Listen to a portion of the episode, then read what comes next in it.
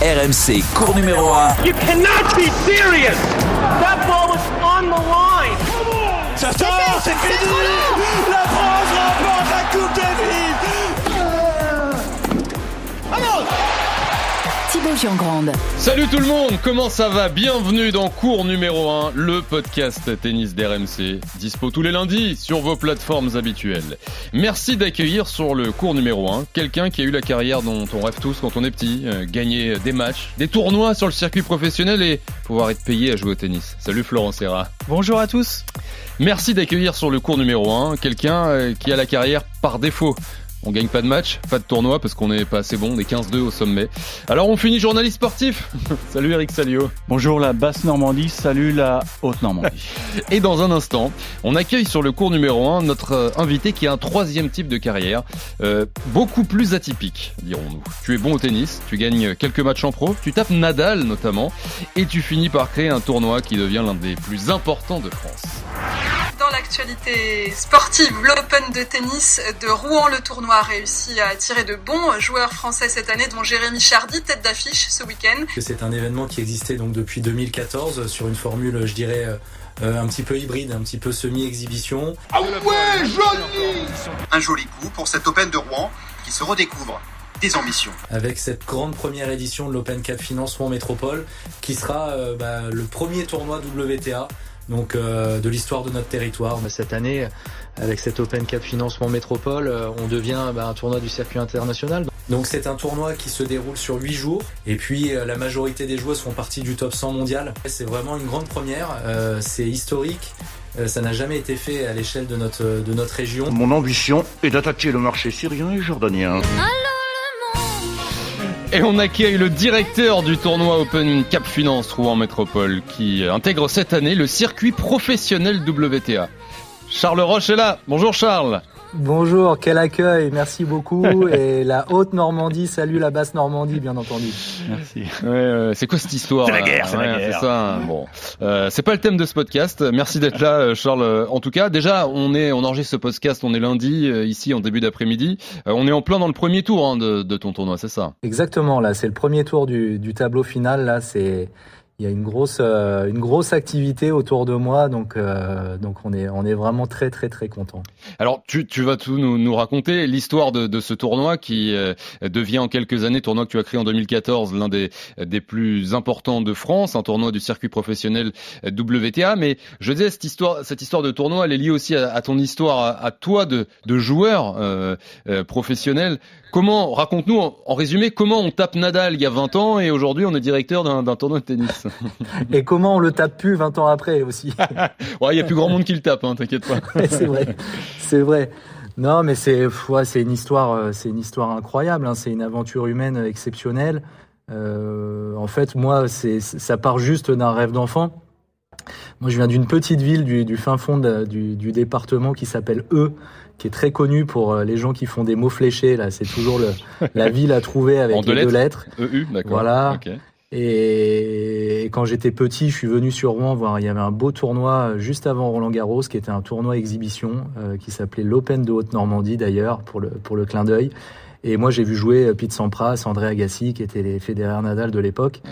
Et c'est quelque chose qui m'a marqué, qui m'a non seulement donné envie de jouer au tennis, mais qui m'a toujours aussi donné envie de, bah, de si possible, de, de, de monter un événement, parce que je trouve simplement que, bah, que c'est formidable pour l'écosystème euh, du, du, du tennis local. Donc, euh, donc voilà, voilà où on en est, où on en est aujourd'hui. Ouais. Et je précise donc, et tu, tu peux nous l'expliquer quand même. Donc, t'as as vraiment battu Nadal, hein, c'est pas une vanne. euh, Explique-nous. On a, les- on a Ouais. vraiment. T'as une preuve de ça?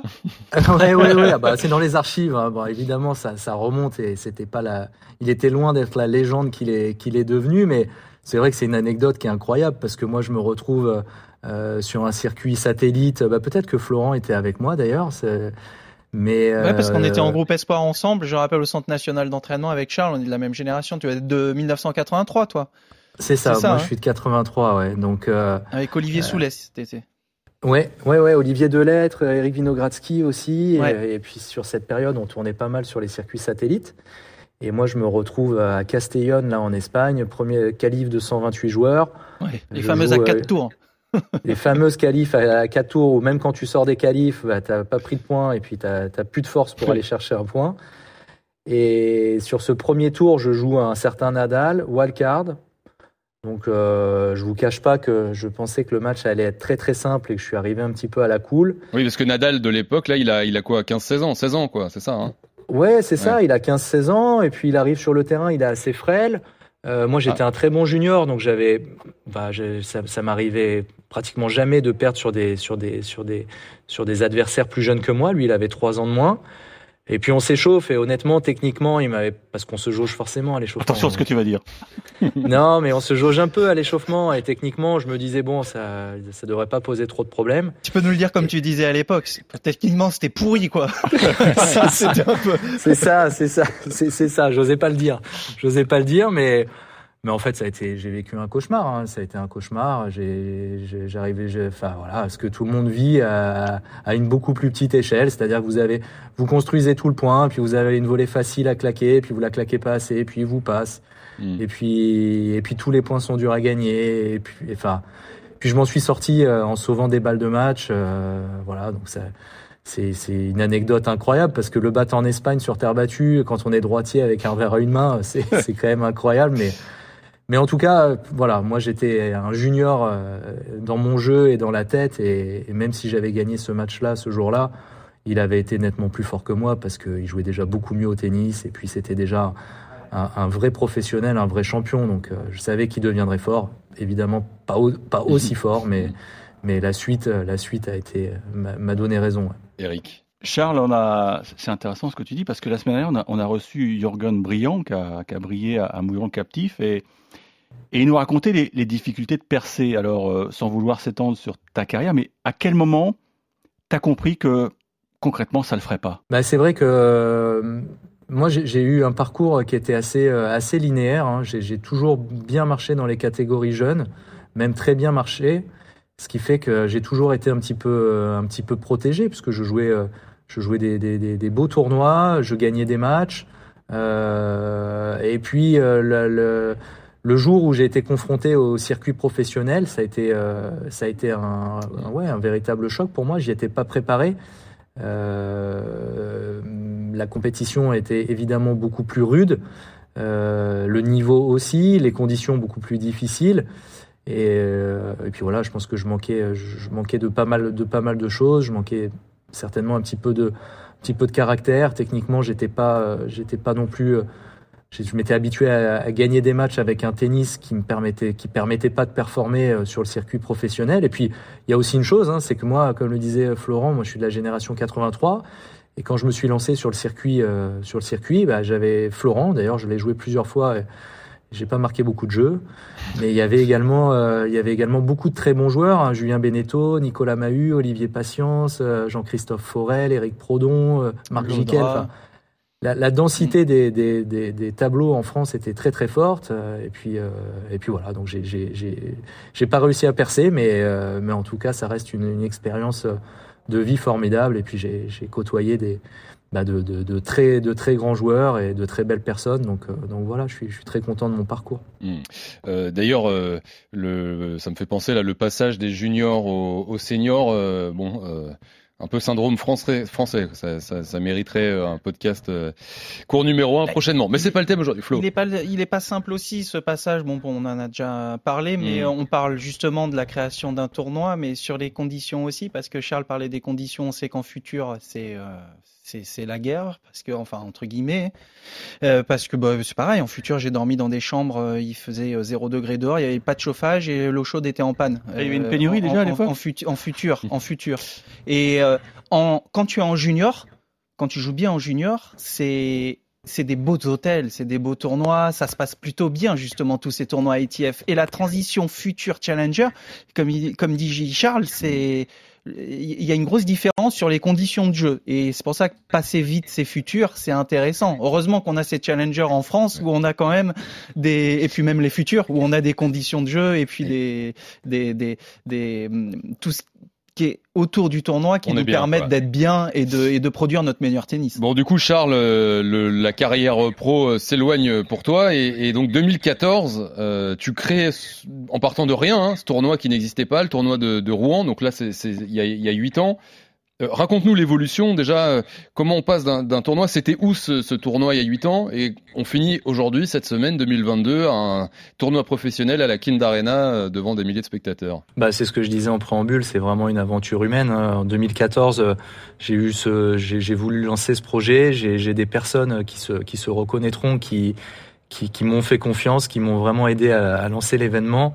On a, on a démarré donc au tennis club de Rouen, qui était mon, club de l'époque, avec un, un tournoi, un tournoi national, hein, un tournoi du circuit national. On a eu beaucoup de chance puisque sur cette première édition, on a Jérémy Chardy qui, qui est venu, qui était à l'époque euh, dans le top 30 mondial, qui a gagné le tournoi en plus. Euh, ça nous a permis de vraiment euh, mettre euh, un gros coup de projecteur sur l'événement, de lancer une dynamique. Donc l'année suivante, euh, bah, ça, a fait ça a fait boule de neige. On était toujours au tennis club de Rouen, mais au lieu d'avoir un joueur du top 100, on en a eu trois. Et puis euh, l'année suivante, euh, on a délocalisé la phase finale de l'événement au Kind Arena, qui est le, le palais des sports de Rouen, en étoffant euh, notre tableau masculin encore euh, et notre tableau féminin également. Et puis euh, année après année, on a continué à, bah, à faire évoluer cette formule. Euh, la dernière édition donc a eu lieu en, en décembre 2021, c'est Joe Wilfried Songa qui a gagné chez les hommes contre Richard Gasquet. Et, euh, et chez les femmes, c'est Aran Sarous, qui est une joueuse euh, hollandaise aux alentours de la 60e place mondiale, euh, avec un Kind Arena comble. Je pense qu'on était vraiment arrivé euh, au, bout de ce qu'on pouvait faire dans cette formule qui reste une formule euh, sans que ce soit péjoratif, mais je dirais semi-exhibition. Mhm. Euh, et puis bah, le grand saut cette année avec le passage sur le circuit international, circuit international WTA. Qu'est-ce qui justement te fait franchir ce pas-là? Parce que en principe, sur, tu as des beaux tournois en France français dans le dans le circuit national où certains des joueurs, des têtes d'affiche que tu dont tu parles ont des, des garanties.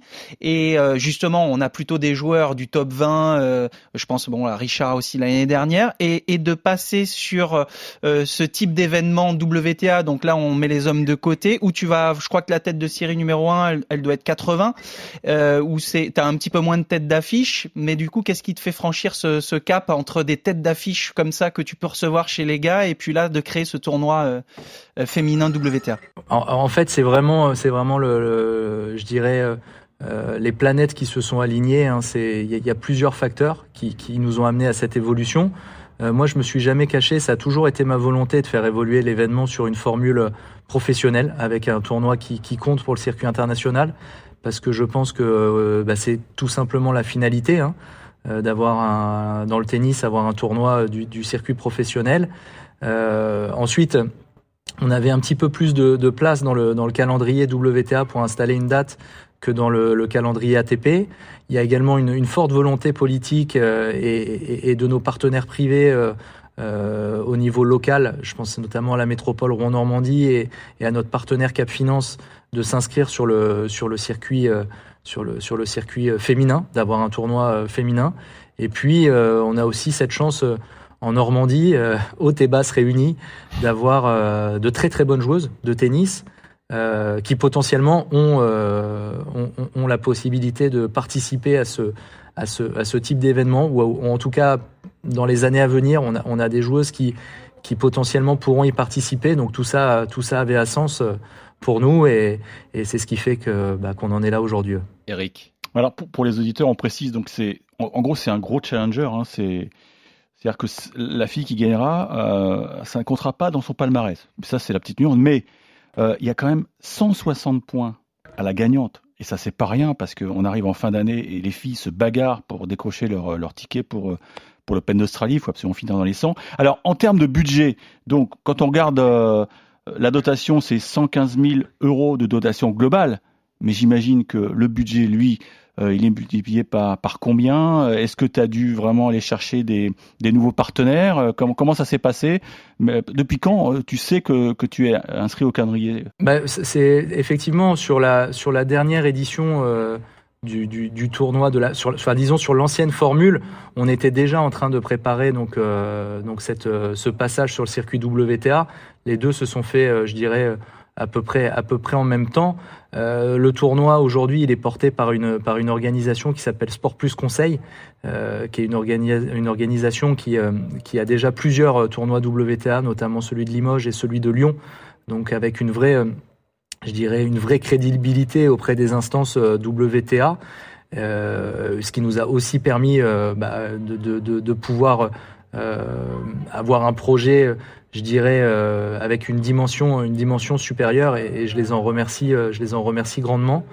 et puis, en termes de budget, on a multiplié par par 7 notre budget, avec bah, forcément bah, davantage davantage de partenaires.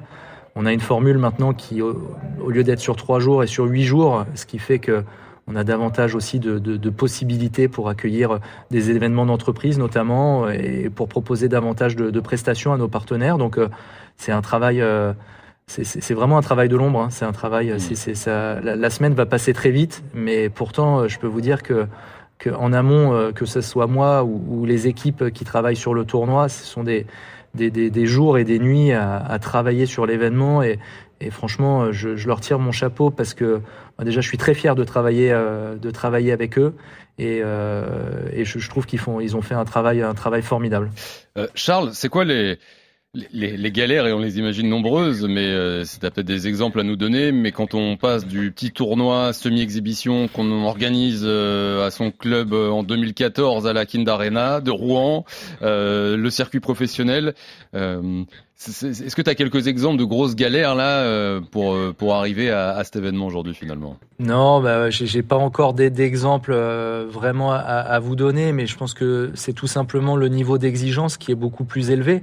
C'est vrai que jusqu'à présent, euh, les joueurs et joueuses qui venaient sur l'événement venaient sur euh, voilà sur un sur un tournoi qui considérait peut-être comme euh, comme de l'entraînement plus plus et avait beaucoup moins d'exigences que sur un tournoi professionnel où, bah, comme vous l'avez bien dit, il y, a, il y a 160 points à la vainqueur. Florent Serra.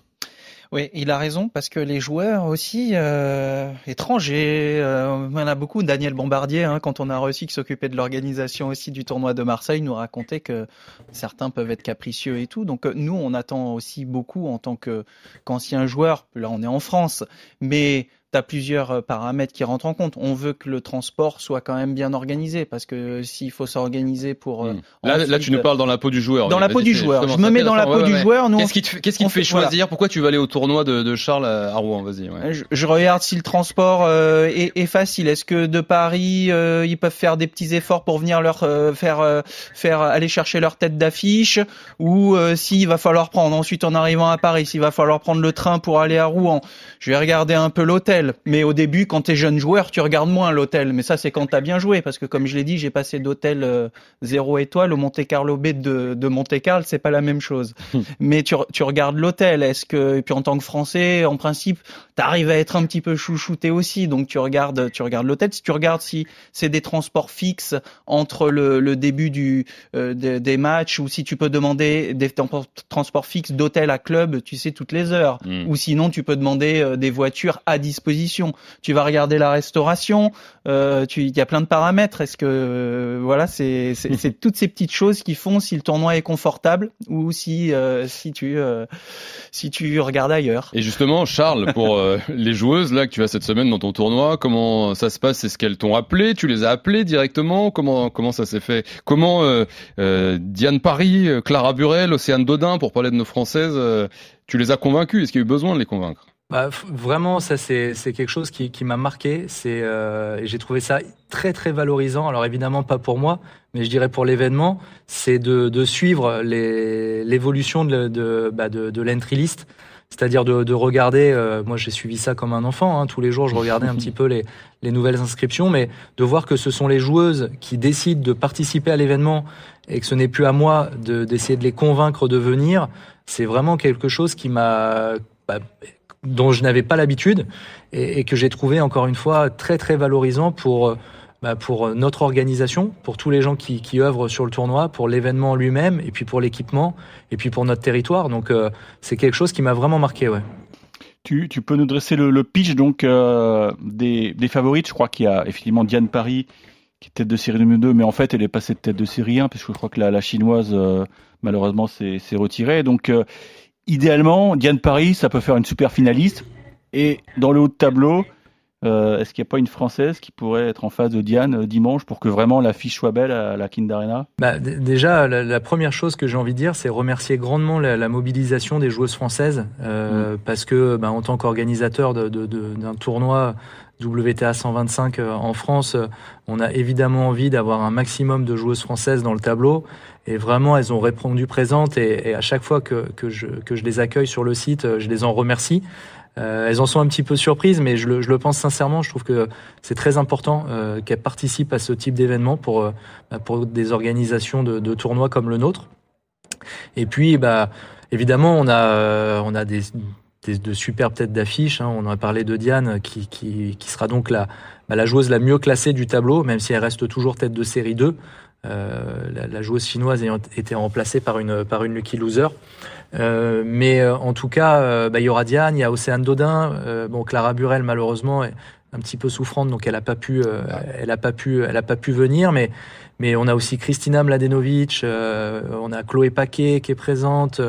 on a des des super wildcards aussi avec Elsa Jacquemot notamment. Je pense à la petite la petite normande Alice Robb aussi qui va jouer ce soir. Donc ça nous promet de, de, de, très belles parties.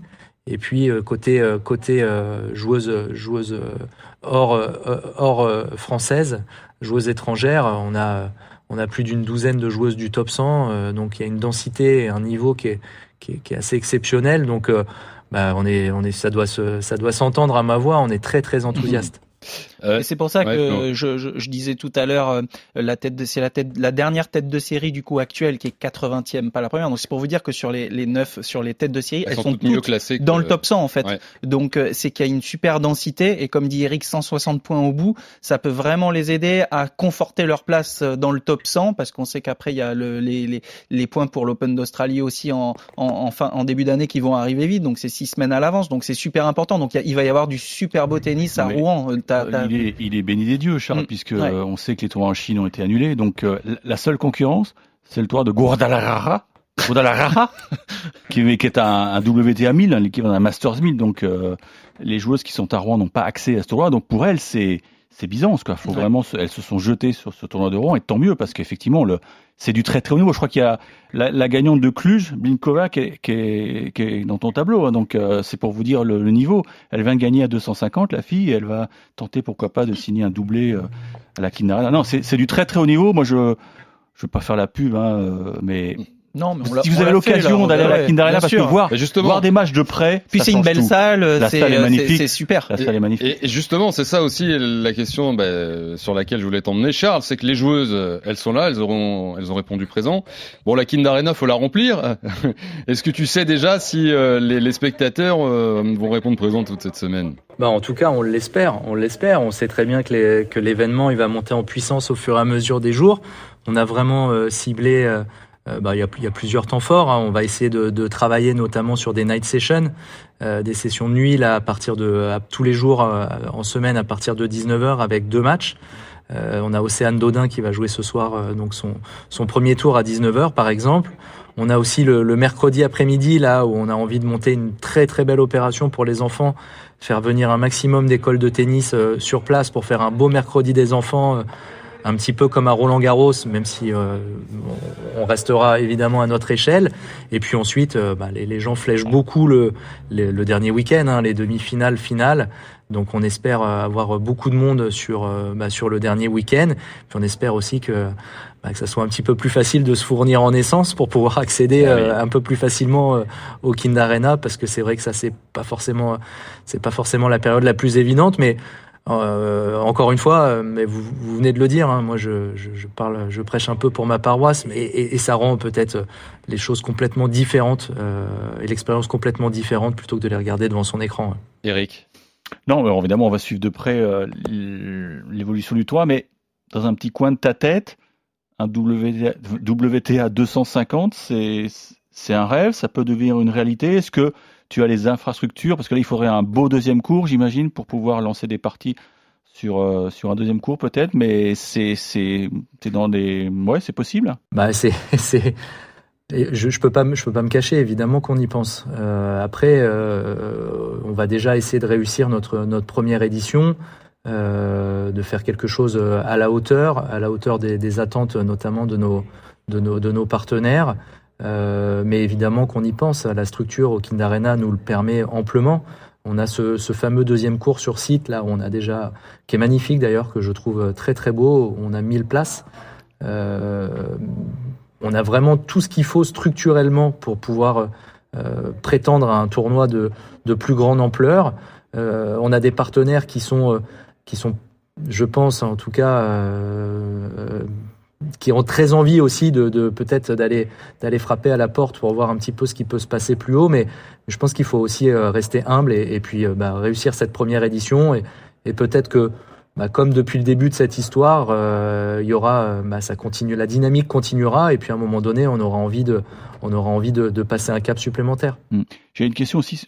La Fédé a joué un rôle important. Est-ce que tu as senti qu'elle poussait dans, dans, dans l'organisation d'un tel événement Parce que on le voit avec le tennis italien qui organise beaucoup, beaucoup de tournois de challenger, et ça permet à des jeunes de, bah, de, de se frotter au plus haut niveau. Est-ce que, est-ce que la Fédé a bien poussé pour euh, pour qu'il y ait un tel tournoi, parce qu'effectivement, ça peut être une pas, pas, une bascule, mais ça peut être un tournant d'une carrière pour, pour une jeune joueuse. Tu parlais de, de Alice Robb. Si jamais elle gagne, elle prend beaucoup de points de WTA, ça peut changer sa carrière, peut-être. Ah oui, oui, bah on a vraiment, euh, on a vraiment eu le soutien de, de la Fédération française de tennis et, je les en remercie d'ailleurs.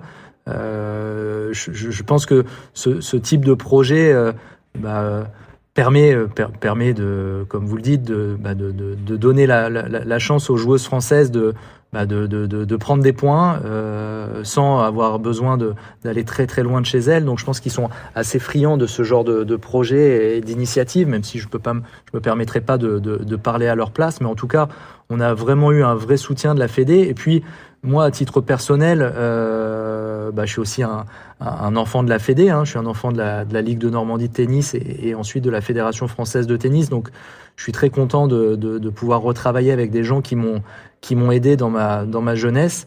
Et puis, euh, bah, c'est quand même une institution qui qui qui qui bah, qui, a, qui voilà qui qui a fait plus que ses preuves dans l'organisation. Donc de pouvoir échanger en tant qu'organisateur avec des intervenants de, la Fédération française de tennis, c'est toujours très très enrichissant. Donc euh, donc euh, donc euh, voilà, je les remercie une fois de plus d'avoir de nous avoir soutenus. Et nous on te remercie Charles Charles Roche d'être passé sur le cours numéro 1 cette semaine le, le podcast tennis d'RMC. On te souhaite une, une belle semaine, une longue vie et même peut-être plus grande vie encore à, à ce tournoi. Et un bon repos après le tournoi ouais, parce voilà. que ça va être épuisant. Merci Charles et bonne semaine. C'est moi qui vous remercie. Euh, à bientôt. Merci beaucoup Eric, Florent. Euh, merci euh, à coach Sharpie en régie, à Kevin. Merci surtout à vous d'être fidèles au rendez-vous une nouvelle fois. N'oubliez pas de vous abonner euh, sur les différentes plateformes pour ne rater aucun épisode. On vous souhaite une bonne semaine à vous aussi. On se retrouve lundi prochain pour un nouvel épisode, un nouveau podcast de cours numéro 1. Ciao. RMC, cours numéro 1.